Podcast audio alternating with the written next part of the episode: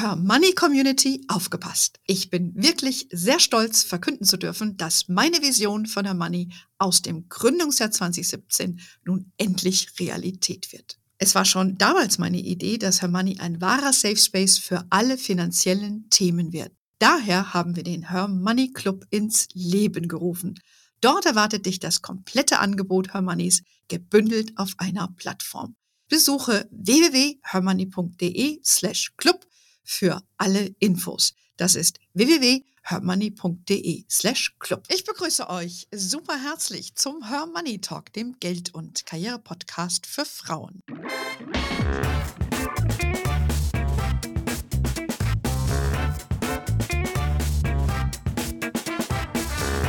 Wie in jedem Jahr gibt es auch in 2024 wieder steuerliche Änderungen.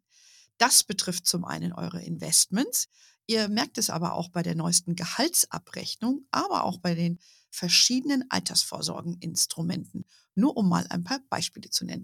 Wir wollen heute aufklären, um was es sich handelt und wo eventuell für euch Handlungsbedarf besteht. Ich freue mich, dass wiederum Elke, Elke Streit, Steuerberatung und Geschäftsführerin von Vorort Steuerberatung bei mir zu Gast ist. Äh, Elke, du führst ja gemeinsam mit deiner Geschäftspartnerin die Kanzlei schon seit über 20 Jahren das ist immer super toll, übrigens, wenn man bei euch anruft, wenn der Anrufbeantworter angeht. Man merkt eben, da steckt richtig viel Herzblut bei euch dabei. Das ist nicht nur so eine 0815-Geschichte. Und von daher freue ich mich, äh, dass wir heute wieder sprechen können. Herzlich willkommen zurück im Podcast, liebe Elke. Hallo, ähm, liebe Anne. Ich danke dir, dass ich wieder dabei sein darf. Und ich freue mich jetzt auf den Podcast mit dir. Ich auch. Wir haben ja im Vorgespräch schon gehört, das ist ja sehr ein riesiges Thema wie immer. Wir versuchen es für euch auf ein paar Themen zu konzentrieren. Äh, Elke, ganz kurz vorab, neues Jahr, neue Steuern. Gibt es auch Steuern, die wegfallen oder nur welche, die dazugekommen werden oder schlimmer erhöht wurden? Grundsätzlich ähm, gibt es natürlich immer welche, die äh, dazukommen, welche, die wegfallen, welche, die sich erhöhen. Aber ich denke, wir konzentrieren uns jetzt auf diese, wo eben mehr ähm, ankommt bei jedem wie du schon erwähnt hast, auf der Lohnabrechnung dürfte das vielleicht der eine oder andere schon gemerkt haben. Genau, die Gehaltsabrechnung. Ich habe Januar so ein bisschen was getan hat. Richtig, genau. es gibt ja jetzt wieder Gehaltsabrechnung. Ich sehe das natürlich, weil ich die Abrechnung hier immer auch für die Angestellten von, von Herr Money mache. Und äh, da fällt mir natürlich, es war letztes Jahr auch schon so, ja, dass in der Regel für die meisten mehr Brutto vom äh, bleibt vom Netto. Und äh, das sieht man natürlich, wenn man auf seine Gehaltsabrechnung gerade äh, schaut. Das ist für die meisten so.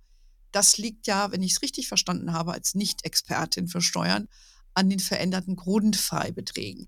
Vielleicht kannst du uns ganz kurz einmal durchführen, was da passiert ist und, und wie das da funktioniert. Genau, also grundsätzlich bedeutet der Grundfreibetrag, das ist ähm, der Betrag, bis zu dem der Steuerzahler eben keine Einkommensteuer zahlen muss. Und dieser wurde angehoben um 696 Euro auf 11.604 Euro pro Person. Mhm. Und diesen Grundfreibetrag ähm, ja, kann jeder Mensch ab Geburt nutzen. Das heißt, von Kleinkind bis zum Rentner kann jeder diesen Grundfreibetrag nutzen und bis zu diesem Freibetrag eben Einkommen ähm, er, erzielen und darauf eben keine Steuern zahlen. Ja, ich glaube, viele verstehen das auch nicht so ganz, ne? weil das hat ja auch was mit, geht ja auch immer später immer dieses Thema Progression auch.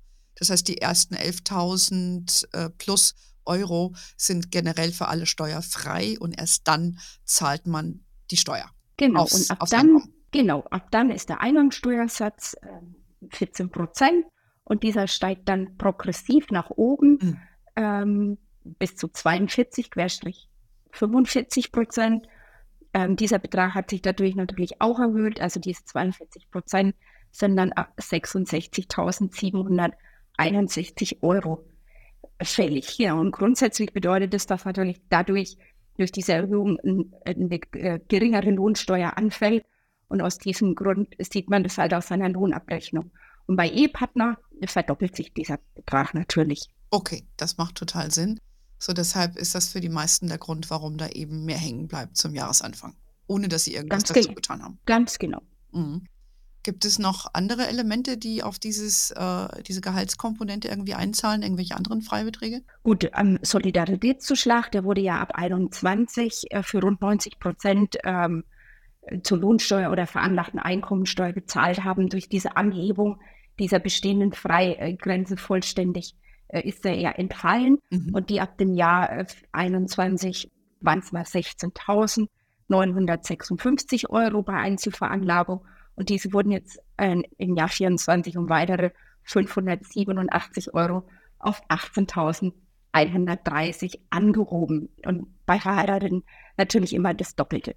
Mhm. Genau. Ansonsten ähm, kann ich da vielleicht noch gleich mit anfügen, dass eben die Einkommensgrenzen für die Arbeitnehmersparzulage sich verdoppelt hat. Das heißt, ähm, für 40.000 äh, Euro für ledige und 80.000 für zusammenveranlagte Verheiratete. Das heißt, was kann man mit dieser Sparzulage machen? Geht das über vermögenswirksame Leistungen dann? Ganz genau. Das sind eben, das gilt eben für die Anlage der vermögenswirksamen Leistungen in Vermögensbeteiligung und anderen Investmentfonds zum Beispiel und für die wohnungswirtschaftliche Verwendung der vermögenswirksamen Leistungen. Klassisch Bausparverträge. Aha, okay. Das heißt, äh, bis zu 40.000 werden dann maximal gefördert sozusagen. Ähm, genau, und dadurch ähm, hochgerechnet kriegen eben 17.000 Millionen mehr Arbeitnehmer zusätzlich, ähm, ja, können davon profitieren, weil sich das eben, ja, verdoppelt hat. Mhm. Okay, also lohnt sich das doch, wenn man so einen Arbeitgeber hat, der einem eine vermögenswirksame Leistung anbietet, wo man ja, ich glaube, das Prinzip ist ja, du zahlst sechs Jahre ein, es bleibt ein Jahr liegen und danach äh, kannst du das Geld dann über das Geld verfügen, geht ja über Fonds, ETFs äh, oder wie du sagst, auch über Bausparen. Das würde sich dann schon wieder ein bisschen lohnen. Genau, also je nachdem, wie es halt ähm, in seinem Portfolio passt, ähm, wählt man halt die, die Form, die man haben möchte und dann mhm. ja, kann man da noch einen kleinen Teil für sich gewinnen. Okay. Ähm, interessant ist ja auch für viele, dass äh, es gab ja diesen Inflationsausgleich. Also wenn man ganz zurück zur reinen Gehaltsleistung geht. Ähm, gibt es den noch? Und kann man den noch in Anspruch nehmen in diesem Jahr? Genau, den gibt es noch und den kann man in Anspruch nehmen bis zum 31.12.24, also endet jetzt in diesem Jahr. Und da ist im Endeffekt so, dass pro Arbeitsverhältnis äh, die Inflationsausgleichspläne gezahlt werden kann. Und vielleicht so als kleiner Hinweis, wenn man unterjährig den Arbeitgeber gewechselt hat, dann hat man natürlich die Chance, das zweimal zu bekommen. Und wenn man eben nebenbei noch einen Minijob zum Beispiel hätte, dann könnte man das in seinem Hauptjob und eben einen Minijob auch noch bekommen. Das äh, ist interessant, habe ich noch gar nicht so drüber nachgedacht, weil das ja arbeitgeberabhängig ist. Ne? Das genau. heißt, du könntest jetzt, wenn du wieder in Gehaltsverhandlungen gehst, äh, fragen, ob man dir nicht diesen Inflationsausgleich zahlt. Die Summe, Maximalsumme pro Person ist, glaube ich, 3000 Euro gewesen im Jahr, ne? Genau. Ja. Könnte man fragen, ob man da äh, was bekommt von seinem Arbeitgeber und sollte man gewechselt haben, kann man doch mal fragen. Genau. So sieht aus. okay. Ja, es ist ja auch für Arbeitgeber attraktiv, weil das, äh, was, was man dann auszahlt, geht ja eins zu eins raus an den Arbeitnehmer oder die Arbeitnehmerin. Absolut. Und selber hat man als Arbeitgeber dann auch keine Zusatzkosten. Das macht es ja für, für beide Seiten attraktiv. Also durch vielleicht ein kleines Schmankerl, wenn man jetzt nochmal äh, ein Jahresgespräch hat. Ähm, hat es auch diese Freibetragsgrenzen, die sich verändert haben? Hat, hat das auch noch andere Auswirkungen? Ich denke jetzt ja gerade an äh, die private Krankenversicherung zum Beispiel. Wenn ich jetzt 66, was war der Betrag? 66.000? Die Beitragsbemessungsgrenze ja. hat sich tatsächlich auch wieder erhöht. Ähm, ab 24 für die Krankenversicherung ist es gestiegen auf 62.100.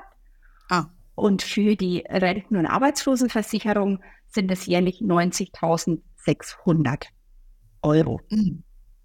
Okay, und 98.400 für Ost. Also das ist noch zwischen Ost und West ähm, ein kleines Gap. Und das heißt also, diese 62.000 Beitragsbemessungsgrenze, wenn ich das mindestens verdiene, kann ich in die private Krankenversicherung wechseln.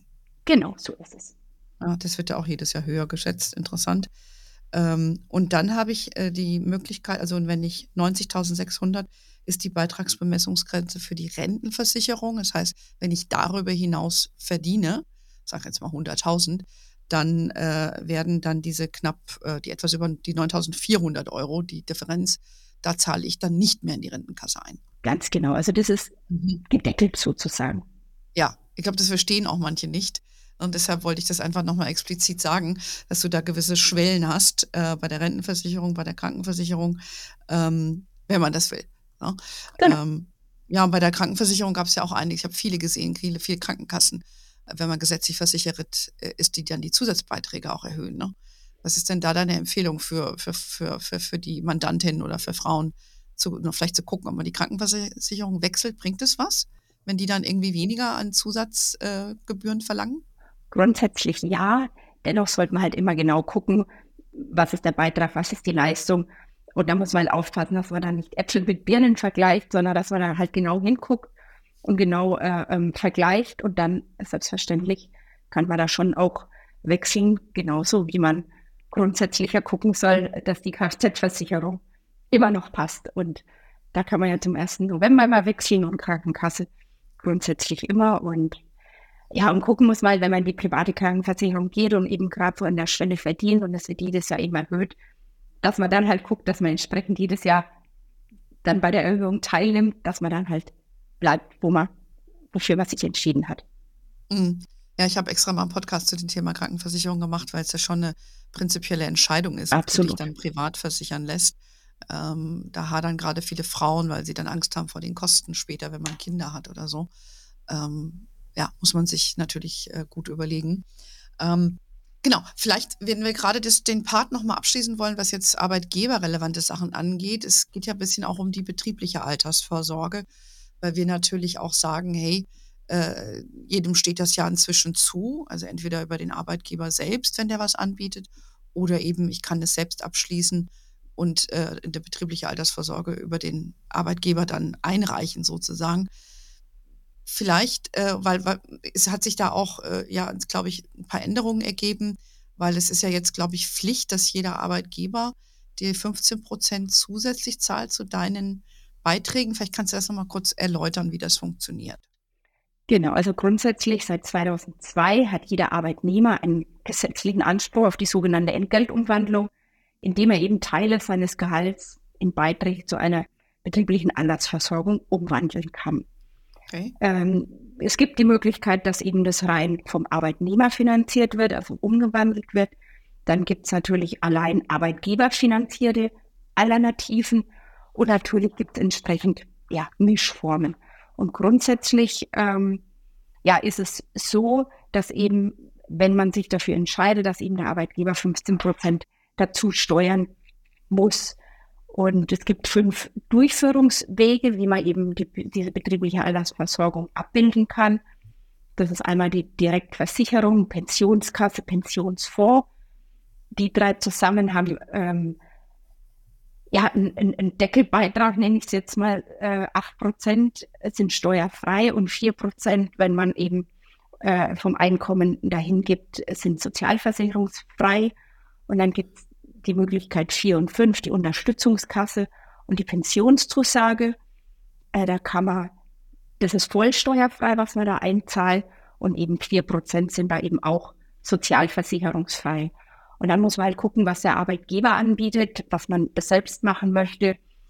Grundsätzlich für einen Arbeitgeber ist vielleicht eine Unterstützungskasse mal anzugucken, damit man mhm. eben sagt, ähm, da gibt es Möglichkeiten, dass eben das Geld eben nicht versicherungsbasiert angelegt wird, sondern im Unternehmen äh, ähm, ja, verwaltet wird und angelegt wird. Aber da ist für jeden im Endeffekt eine individuelle Lösung zu finden, weil das eine passt für den einen und das andere passt für mhm. den anderen eben besser. Mhm, mhm. Gut, als Arbeitgeberin, äh, Arbeitnehmerin habe ich ja da keine Möglichkeit. Ich muss eben beim Arbeitgeber nachfragen, was bietet der oder die an. Und entweder wie die skizzierten Wege, die du gesagt hast, eine Unterstützungskasse, Pensionsfonds, wie auch immer, dann äh, kann, dann, dann ist man dann quasi verpflichtet, das zu nehmen. Und wenn kleinere Arbeitgeber wie bei wir, wir haben ja nicht so viele Angestellte, wir können ja nicht so eine große Geschichte da machen, dann kann man sich das ja selbst organisieren über einen Makler oder Maklerin, äh, diese betriebliche Altersvorsorge und dann auch die Vorzüge für sich nutzen. Ja, ich glaube, das ist, glaube ich, zur Einsatzierung nochmal ganz, ganz wichtig. Habe ich das richtig wiedergegeben? Genau, wichtig ist halt nur, dass man weiß, dass es eben fünf Möglichkeiten gibt und dass man eben genau guckt, was zu einem eben passt. Genau. Also, das sind die Sachen, die wir euch da auf dem jeden Fall nochmal mitgeben wollen. Lass uns nochmal abschließend über das Thema Geldanlage sprechen in Fonds, ETFs, denn es gibt ja diese Tage Post, äh, okay, physisch nicht immer, aber online zumindest bei mir, Post vom Broker, also da, wo wir unsere Fonds, ETFs, unsere Depots verwahren. Und dieses Jahr wird erstmalig wieder die Vorabpauschale fällig. das äh, ist ja immer wieder so ein bürokratisches Monster. Deshalb, äh, Elke, wäre es ganz gut, wenn du mal ganz kurz skizzierst, was es damit auf sich hat und ob ich da irgendwas tun muss. Gerne. Also grundsätzlich hat sich der Freibetrag auf 1000 Euro erhöht. Das heißt, bis 1000 Euro Zinseinkünfte sind nicht steuerpflichtig, bei Verheirateten natürlich wieder das Doppelte. Diese Vorabpauschale wird fällig in Höhe von dem Basisertrag abzüglich der Ausschüttungen. Also das bedeutet, man muss erstmal gucken, ähm, war eben, also nicht fällig ist die Vorabpauschale, wenn im Kalenderjahr 23 keine positive Kurs Kursentwicklung des ETFs gegeben hat. Dann muss man, wichtig. Äh, genau, dann muss man gucken, ob Verluste waren, wird verrechnet und so weiter. Also das ist grundsätzlich eine komplexe ähm, Berechnung, die aber natürlich der Broker oder ähm, die Bank ja für einen äh, ja berechnet und eben entsprechend auch einzieht. Wissen muss man nur, wenn eben der, ähm, äh, der Freistellungsauftrag nicht hoch genug oder ausreichend genug gestellt ist, dass es eben diese 1,79 Euro, äh, die 1,79 Prozent fällig sind und die werden eben eingezogen vom Verrechnungskonto. Und da wäre ein Tipp, dass man eben schaut, dass auf dem Verrechnungskonto genug Geld ist. Und dann muss man eben schauen, das Ganze wird betrachtet für das Jahr 23 und das Ganze wird jetzt im Januar 24 berechnet und auch abgeführt. Und auch auf der Steuerbescheinigung erscheint es erst im Jahr 24 und wird dementsprechend natürlich dann auch erst im 24 versteuert. Mhm. Ja, auch ein wichtiger Hinweis. Also, äh, ihr, wer von euch äh, die Post angeschaut hat oder in euer, wenn ihr in euer Depot reinschaut, dann seht ihr dann, dass eine Vorabpauschale fällig wird, wenn ein Fonds der ETF in dem letzten Jahr, also in 23, wie Ecke gesagt hat, einen positiven Beitrag gemacht hat. Genau. Zahlen müsst ihr das nur, äh, wenn das über dem Freistellungsauftrag liegt. Oder äh, man kann auch, das war bei mir auch so, ich habe auch ein paar Sachen verkauft, die dann einen Verlust aufgewiesen haben. Das ist eine Entscheidung, die, ich halt, die man auch mal treffen muss, ob man mal eine Position wieder abstößt. Das wurde dann zum Beispiel auch verrechnet, fand ich auch ganz interessant. Aber da müsst ihr selber nichts machen. Ihr seht das nur und damit ihr eben auch versteht, um was es da geht, äh, wollten wir das eben mal, mal ansprechen, äh, dass ihr im Prinzip nichts tun müsst, außer wie du, Elke, gesagt hast, vielleicht ein bisschen Geld auf dem Verrechnungskonto haben, genau. damit die das einziehen können, weil sonst hast du dann ein Problem. Ja, und vielleicht nur zur Einsortierung, warum diese Vorabpauschalung wieder berechnet wird, weil diese Vorabpauschale richtet sich ja nach einem sogenannten Basiszins der äh, von, ich glaube, Bundesamt für Finanzen äh, festgelegt wird. Und dadurch, dass es die letzten Jahre ja einen Negativzins gab, ja, oder, genau. äh, konnte man auch keine Benchmark dafür herführen. Und deshalb wurde der auch nicht berechnet. Das heißt, alle für euch, die das jetzt erste Mal erleben, weil sie noch nicht so lange ein Depot haben, ähm, sehen das dann darauf, äh, sehen das dann entsprechend. Und das ist so ein bisschen der Hintergrund. Und die Idee ist vielleicht auch nur zur, zur Abrundung, dass man eben den Stundungseffekt, den man mit Erträgen innerhalb der Fonds und ETFs hat, weil man sie nicht sofort verkauft, sondern in der Zukunft erst, um dem ein etwas ein bisschen entgegenzuwirken, wird dann vorab schon ein bisschen was von den Dividenden oder von den Gewinnen ein bisschen mit abgezwackt, um die Steuerlast beim Verkauf zu reduzieren. So, das ist vielleicht mal long story short bei der Pauschale, weil das ist so ein bürokratisches Monster. Absolut.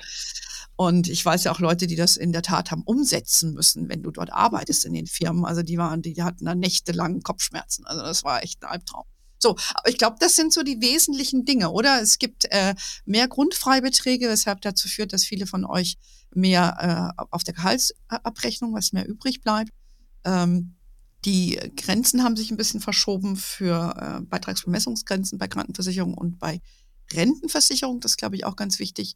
Richtig. Vermögenswirksame Leistung ne, gibt es wieder ein bisschen mehr dazu. Ja. Und ähm, betriebliche Altersvorsorge mal überlegen, ob euch das interessiert, vielleicht den Arbeitgeber ansprechen. Gibt es noch irgendwas steuerlich, was man dieses Jahr, wo du sagst, ach, sollte man noch bedenken oder will sich nochmal angehen?